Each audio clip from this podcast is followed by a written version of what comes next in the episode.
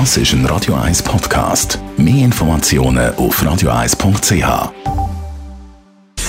Gesundheit und Wissenschaft auf Radio 1. Unterstützt vom Kopfwehzentrum Irlande Zürich. www.kopfwww.ch man ist dann nämlich der Frage nachgegangen, warum doch viele Royals sehr hohes Alter erreichen. Prinz Philip und Queen Elizabeth sind ja beide über 90 geworden. Prinz Philip 99, also fast 100. Die Queen 96, ihre Mutter Queen Mom über 100. Warum werden Royals also älter als die meisten Untertanen?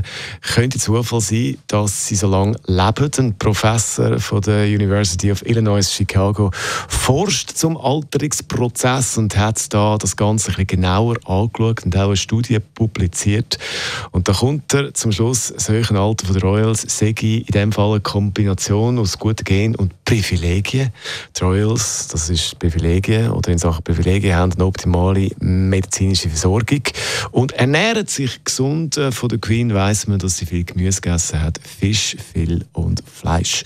In einer anderen Studie zu dem Thema geht man davon aus, dass das Rauchen auch könnte Rolle spielen, beziehungsweise eben nicht das Nicht-Rauchen oder das Nicht-Rauchen. Die Queen hätte nie geraucht und nach der Hochzeit mit Prinz Philipp hat sie anscheinend immer gesagt, er soll doch bitte mit dem Rauchen aufhören.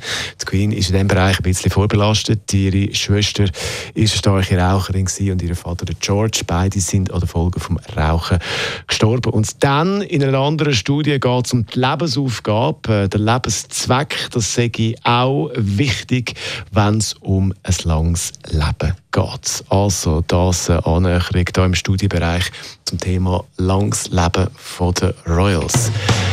Montag Vormittag, da ist Radio 1. Zusammen das ist ein Radio 1 Podcast. Mehr Informationen auf radio1.ch.